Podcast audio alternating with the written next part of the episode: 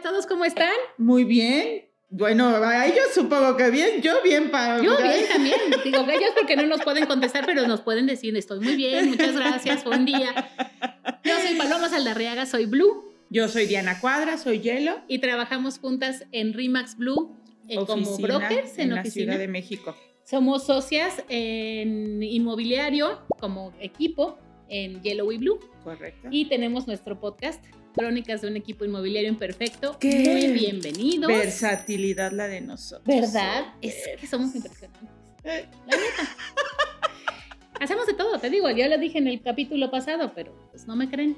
Séptimo Este- capítulo. De la segunda temporada. Los que no han visto la primera temporada, por favor, váyanse para atrás. Está bien divertida y eh, los invitamos a seguirnos y a seguir aquí con nosotros. Hoy vamos a hablar de Tipo de propiedades. tipo de propiedades, porque es bien importante saber realmente, pues ahora sí que qué es lo que tengo y para qué lo voy a usar, Totalmente. o qué es lo que voy a comprar y para qué lo puedo usar. Entonces, Como la decíamos, regresar a los básicos. regresar básicos, a los básicos. básicos. Entonces vamos a- a platicar de eso. Ok, Perfecto, pues empezamos.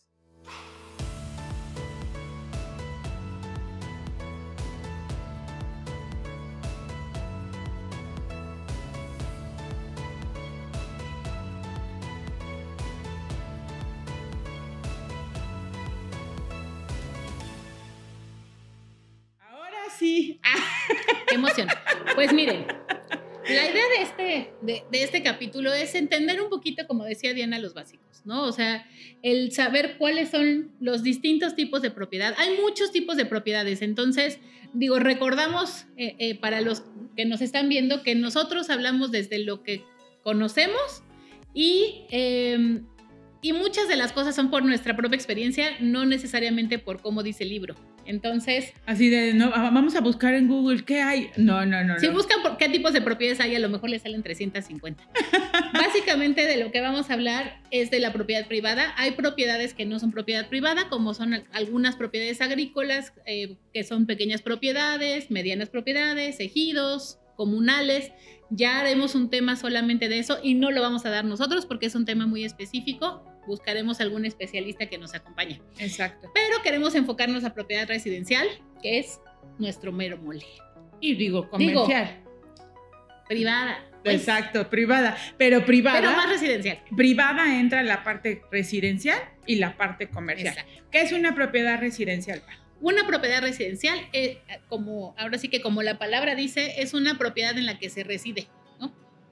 ¿Sí o no? En la que se vive. Exacto. Eh, yo, ella es la, la, la del término. La etimología. Ajá, y yo soy la. reside de residir de, no, no, no sé la, la etimología, pero eh, es una propiedad en la que vives, ¿no? Son Es propiedades, eh, son casas, son departamentos, únicamente. Son, eh, las casas o departamentos pueden estar en condominios horizontales, que son normalmente casas de uno o dos pisos. ¿no? Horizontal. Para el que no se acuerda de qué es horizontal, es el que va así. Y Del horizonte y vertical, que son para arriba, que son los edificios. ¿no? De- edificios normalmente de departamentos. Ahora, yo creo que vamos a partir dos cosas. Un edificio es una propiedad, voy a hacer lo, lo básico. Un terreno construyen un edificio y en Sí. ese edificio, si no hay un régimen de propiedad en condominio, no se vuelve un condominio. Así es. Es un edificio en donde muchas personas son copropietarios. de Ahora, ese- eso es sobre todo en la Ciudad de México, bueno, en ciudades grandes. Nosotros hablamos de la Ciudad de México, pero seguramente es en muchas de las ciudades grandes. Así se construía antes, o sea, no, no se dividía tanto Sí. el, el condominio. Entonces, sí todavía hay muchos condominios en los que todos los son copropietarios, todos los propietarios del, de- Cada de uno un son dueños de su departamento, ¿no? Pero en conjunto todos son propietarios de, esa un- de ese espacio, de esa Es- unidad. Ahora, que es súper importante saber si tu propiedad es condominio o no, porque si no es condominio y es una copropiedad, para poder vender tu propiedad necesitas el permiso de todos. Entonces, todos tienen que firmarte ante notario de preferencia. Bueno, a veces tiene que, la mayoría de las veces tiene que ser ante notario. Una, ¿cómo se llama? Se me olvidó la palabra. Una, el derecho del tanto. ¿Qué quiere decir? Que ellos no te van a comprar ese pedazo, sino que sí dan, digamos, chance de que tú vendas ese, tu, tu, espacio. Tu, de, tu departamento, porque Ujú. aunque eh, son todos dueños, pues tiene un uso privativo, ¿no? O sea, es tu uso, la propiedad es tuya, Ujú, el uso es tuyo, ujú. pero legalmente Todos de son todos. dueños, exactamente. Ahora, esa es la copropiedad. no confundamos de que yo puedo comprar un departamento y puedo decidir que lo vamos a comprar entre Paloma y yo. Cuando hay un régimen de propiedad en condominio, ahí sí somos dueñas únicamente de nuestra propiedad y ahí vienen en conjunto otras cosas. Podemos ser dueños de nuestro roof garden, de nuestra bodega, de nuestro estacionamiento, escriturarlo y viene así. O puede ser un área común con uso privativo. Exacto. Y ahí nos vamos a lo que son las áreas comunes. Correcto. Las áreas comunes normalmente sí, como dice Diana, son los pasillos, muchas veces el roof garden, el jardín, eh, todo lo que so- viene en el régimen de condominio como área común. Y tú tienes un porcentaje, eres propietario de un porcentaje de esa área común. porcentaje de Y ese indiviso. porcentaje se llama indiviso. Entonces es importante saber cuál es tu porcentaje de indiviso porque sobre eso se basan muchas veces. veces. algunas cosas como el Cuotas. cuota de mantenimiento o qué tal. Ahora sí que, este, incluso a veces en, en cuestión de administración, tienes más votos, a veces si tienes más porcentaje de indiviso, eso depende de cómo se, se organiza el organicen. régimen de condominio. Entonces, ese, es muy importante saber cuál es tu indiviso.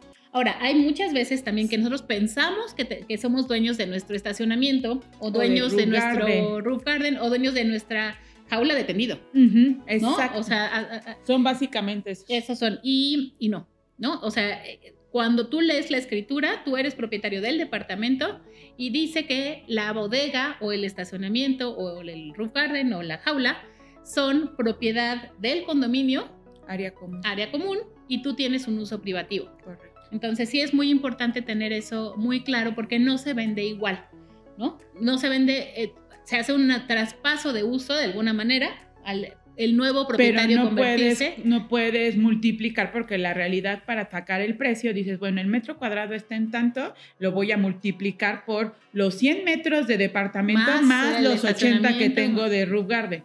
No, pero eso es importantísimo Saberlo. determinar, saber para que sea el precio. Ahora, sí se puede haber estacionamientos que sean propiedad privada, sí.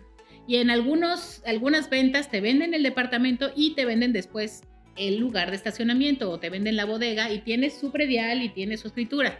Entonces Exacto. también hay que saber eso o preguntar eso muy bien cuando estás comprando y también cuando estás vendiendo. Totalmente, totalmente.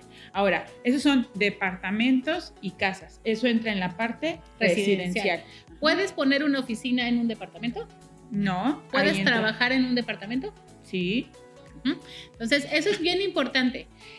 El El uso... home office. Exacto, el uso de suelo de tu propiedad sí marca qué es lo que puedes o no puedes hacer con ella de manera legal, ¿no? De ahí a que pongas tu oficina y nadie se entere, o sea, es otra cosa.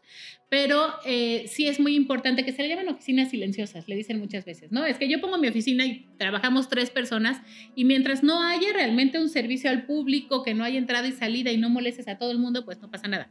Pero si ya lo haces como tu dirección este, comercial y todo, bueno, pues sí te puede llegar una multa. Ahora, ahí viene también, digo, y aj- ajeno a lo legal y a usos de suelo, el régimen o el reglamento También. administrativo, ¿no? Porque también Tu hay que vecino ver- te lo va a hacer saber. Claro, hay de, hay, allá hay de edificios en el cual legalmente ya no se aceptan Airbnbs, obviamente no se aceptan que sean oficinas o consultorios. Ahí ya son otras cuestiones administrativas que puede haber penalizaciones y cuestiones o otros otros rubros, pero en uso de suelo tienes que utilizar la propiedad para el uso de suelo que está establecido, Exacto. ¿no? Tal cual. Entonces, esto es básicamente propiedad residencial. También está la propiedad comercial. ¿Correcto? La propiedad comercial, a mí me gusta dividirla en dos grandes, ¿no? Creo que es la que es comercial correcto. comercial y la comercial industrial, ¿no? La comercial normal, la comercial comercial son oficinas, locales comerciales, eh, consultorios médicos o, o consultorios de pues, algún tipo, psicológicos, ¿no? Sí, como tal, tal cual lo dice es comercio, ¿no? O sea, la Se usa para hacer un negocio. Exactamente. Entonces, ese es, ese es el, el tipo de uso Y la comercial. industrial es la parte de Bodegas. industrial que es como para, em, ay, se me fue la palabra, naves industriales, producción. eh, el guardar, ¿no? O sea, esa, esas son las dos áreas di- diferentes. Exacto. Entonces, eh, también es muy importante saber si vas a poner un negocio, cuál es el uso de suelo que tiene la propiedad. En, en la Ciudad de México y en, seguramente igual en, en ciudades grandes puede haber usos mixtos, ¿no? Que un terreno te dé la posibilidad de construir locales comerciales abajo y de- irte en habitacional para arriba. Y me gustaría un poco enfocar en la parte de usos comerciales que, que lo- de lo que dices. A ver, una cuestión es el uso de suelo que Ajá. agarra y te dan un listado, decir, puedes poner una oficina, puedes poner un restaurante, puedes poner un consultorio, puedes poner un, eh, una tienda. Ese es, ese es el uso de suelo y eso es lo que determina. Porque muchas veces confundimos con la parte de los permisos. Hay quienes creen que tienes el uso de uso. suelo para restaurante, ah, ya tiene que venir todos los permisos. No, los permisos son para el alcohol, este, hay permisos para vender. Abrir hasta cierta hora. Exactamente, esos son permisos ajenos al uso de no suelo. porque tengas un uso de suelo de restaurante quiere decir que puedes poner un restaurante. Eh, sí, Sí, lo puedes poner, pero tienes que hacer más trámites que no tienen que ver necesariamente solamente Porque con el uso también de hay, hay permisos para comprar, para hacer restaurantes de comida fría o de, ya un restaurante como tal. Son permisos esos, no implican nada con el uso de suelo. Entonces eso es muy, muy importante. Ahora, vamos a entrar en dilema.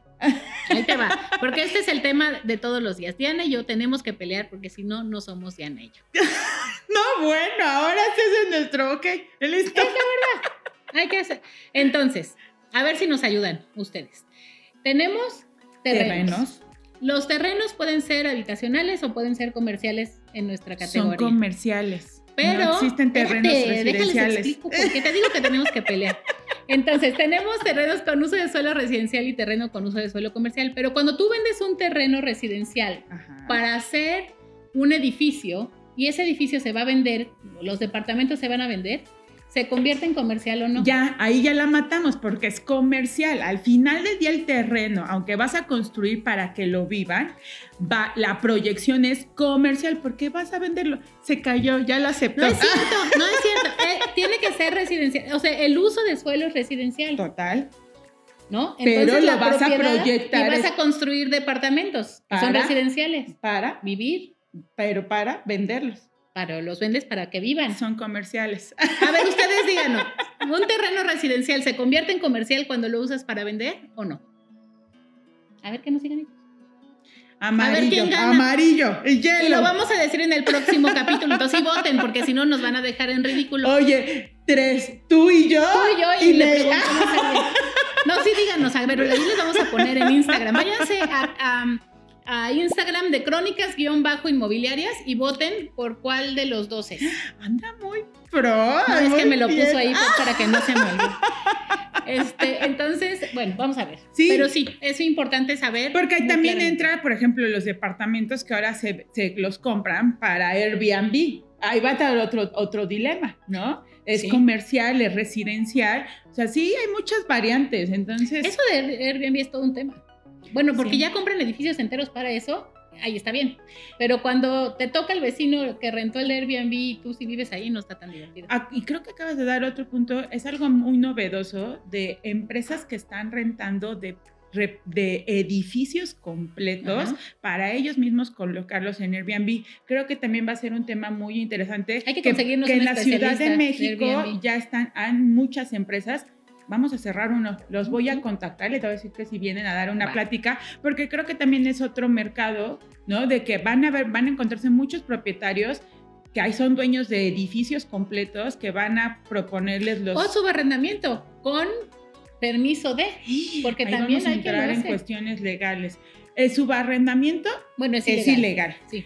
Pero sí hay que entender, creo que también va a ser interesante porque nos han llegado ahorita de yo te rento el departamento Para, para subarrendarlo y usarlo Pero para lo hacen con permiso en el contrato de para qué se va a usar, que es distinto a no te enteraste de que voy a usar tu departamento para otra cosa. Acuérdense, legalmente en un contrato, mientras ambas partes estén de acuerdo, es viable. Ya al momento de los trancazos, pues, se- Pues si se no se ponen de acuerdo, se determina lo O sea que va que sobre la ley. Somos cuates mientras seguíamos siendo cuates. Como un matrimonio. Igual.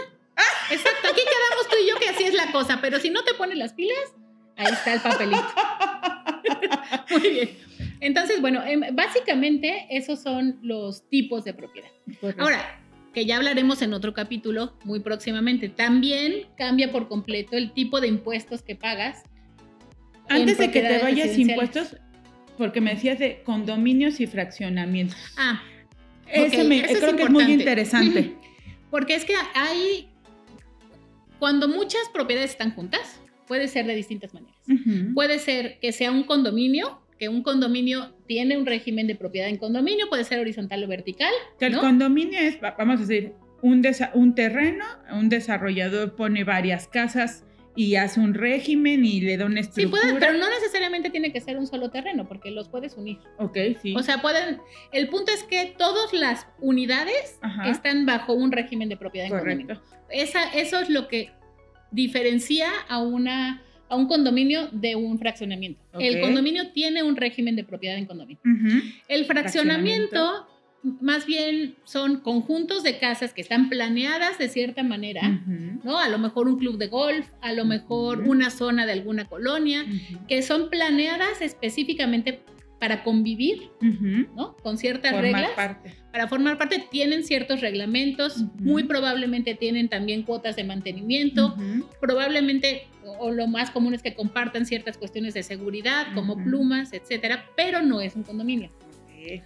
Entonces la calle, a lo mejor la calle no va a ser un, una, una, parte del indiviso, porque no es que haya un indiviso, a lo mejor la calle es... Pues, Forma parte de ese terreno. ¿no? Ajá, sí, sí, no necesariamente es de, de, la persona. Entonces, eso es lo importante separarlo, ¿no? Que son, una cosa es fraccionamiento y otra cosa es condominio. La diferencia básicamente es a la hora de la venta, nada más es cómo, cómo se plantea en un contrato eh, a la hora de la venta. Yo mi recomendación es uno, lean sus escrituras, ¿no? Para saber cómo están conformados. En las escrituras normalmente siempre aparece en el historial que son los antecedentes la creación de un régimen de propiedad en condominio. Si viene así tal cual, viven en un condominio, ¿no? y, y, en la escritura debería de venir o en la misma escritura el régimen de propiedad en condominio o puede ser una escritura aparte que es una escritura de régimen de propiedad en condominio. Entonces, no porque no venga en tu escritura quiere decir que no es un régimen. Podrías haber perdido eso, hay que investigarlo bien. Pero a ver, pero lo sí debe sí forzosamente tiene que venir ahí los antecedentes, ¿no? Que hay un régimen de propiedad en. Lo vas a necesitar. La segunda cosa que necesitan revisar es checar que en donde vienen las medidas de tu departamento, ver si viene el, porcentaje de indiviso. Y después de ahí tiene que venir descrito de que eres propietario de tus estacionamientos, de tu roof garden, de tu bodega. Y ahí va a decir si eres propietario o si es... si no viene eso y viene un régimen y dicen, es que a mí me lo vendieron y que sí era mío, bla, bla, bla, y no viene el porcentaje de indiviso, si tienen que buscar no, tienen que buscar el régimen de propiedad en condominio que comenta Paloma, que es normalmente es una escritura adicional. Y ahí muchas veces antes los redactaban y ahí ponían departamento 1, porcentaje de indiviso y eres dueño del estacionamiento y de la bodega y bla, bla, bla. Ya estamos hablando de escrituras más viejas. viejas, pero búsquenlo. Ahora, recomendamos acérquense a un asesor inmobiliario. De preferencia Rimax.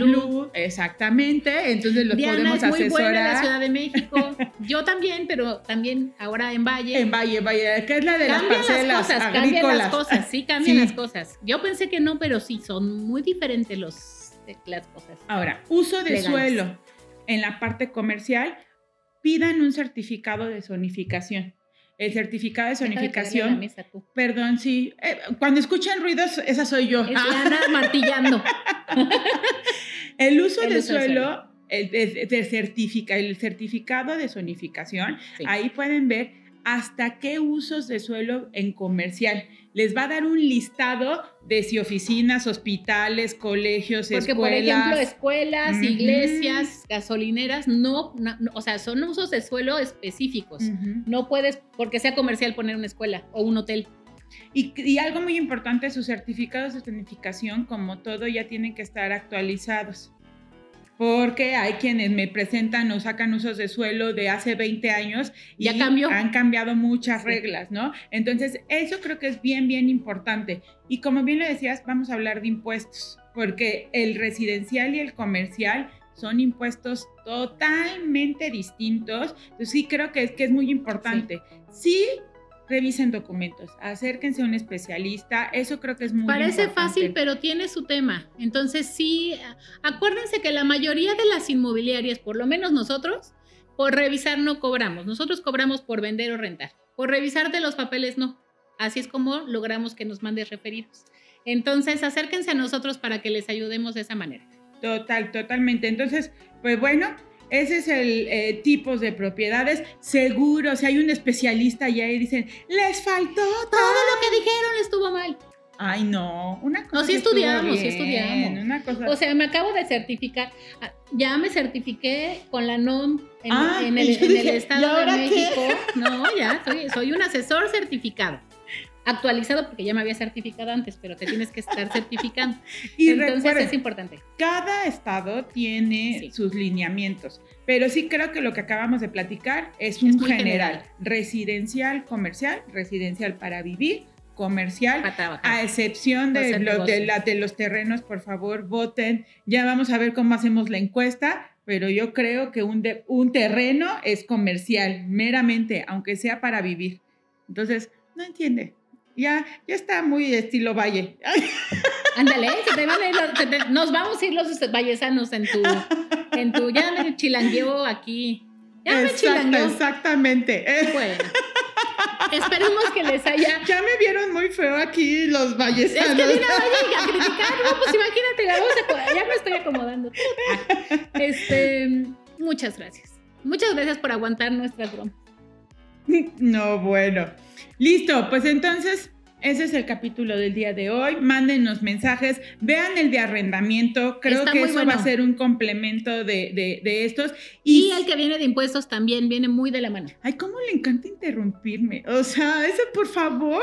Si de por sí dicen que soy escandalosa y luego tú entras Pues por tu eso, voz. porque eres escandalosa, si no te interrumpo no me escuchan. Hoy, hoy decía en este capítulo, no, Diana va a hablar el 80%. Voy a sacar y hoy habló más que nada. Entonces le di su espacio. Ya había dicho, bueno, espérense en el impuestos, ahí sí sabes más tú que. No, bueno. Listo, pues eso, eso sería todo. Pues listo, terminamos. Un capítulo más. Paloma, vas a tener que decir las redes sociales porque me está tapando la sombrilla y yo no veo el teleprompter. ¿Dónde nos pueden bueno. seguir? Nos pueden seguir en Instagram en crónic, arroba crónicas-inmobiliarias, en Facebook arroba crónicas.inmobiliarias.podcast. Nos pueden seguir como Ah, ¿Tú? tres cuadra, Tres Cuadra, Diana Cuadra, Paloma Saldarriaga en todos lados, yellow y blue. Yellow y Blue como equipo. O sea, ustedes pónganle ahí y Rimax seguro nos Blue. encuentran porque tenemos redes por todos Sí, lados. pero también sigan la página de Rimax Blue, ahí van También, a poder ver el inventario, todo nuestro equipo de asesores. Y la de Rimax Valle, que la estamos rehaciendo ahorita para que sea igualita a la de Rimax Blue porque nos encanta. Exactamente. Campanita, denle me gusta, reels, todo funciona. Como dice Paloma, ya también estoy haciendo oh, los hates también. Ustedes échenle. El chiste es interactuar, nos amen o no. Voten en la encuesta que vamos a hacer. Sí, voten, voten, voten, porque quiero ganar. ¿Qué ganó? Órale, A ver, ¿qué échale, apuestas? échale. Échale. Dos mil pesos. Ah, ¿da- ¿va a ser de lana? Pues de no, lana. bueno. El que tenga más votos le paga. Le pa- no, Nos acabamos de ir de viaje. Si gano yo, paga todo el viaje. ¡Ah! Dos mil pesos. tenga- Órale. Sí, no manches. Sí, salió caro el viaje. Pues listo. Síganos, chicos. Estamos en contacto y un placer. Adiós, Blue.